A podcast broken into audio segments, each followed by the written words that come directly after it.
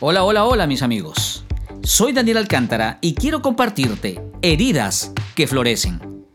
Salmos 103, versículo 3 dice, Él perdona todos tus pecados y sana todas tus dolencias.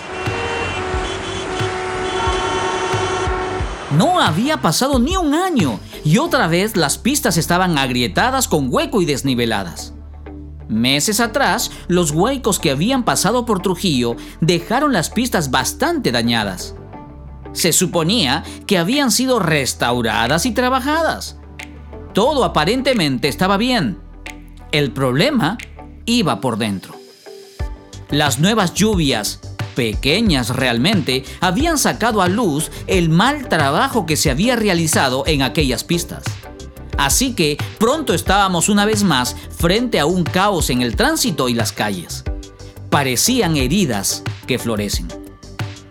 Muchas veces, esto también se da en la vida del ser humano.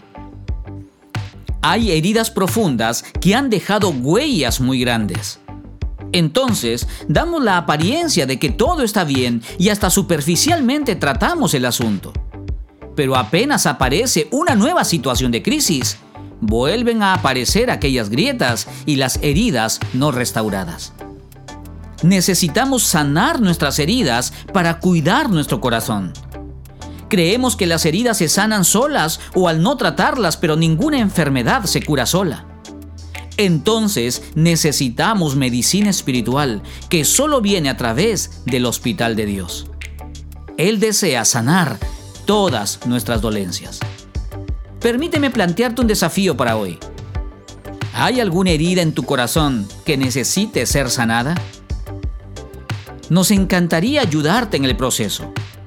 Escríbenos, que con gusto vamos a contestar y acompañarte en este proceso de sanidad. Gracias por escucharme. Será hasta la próxima. Que Dios te bendiga.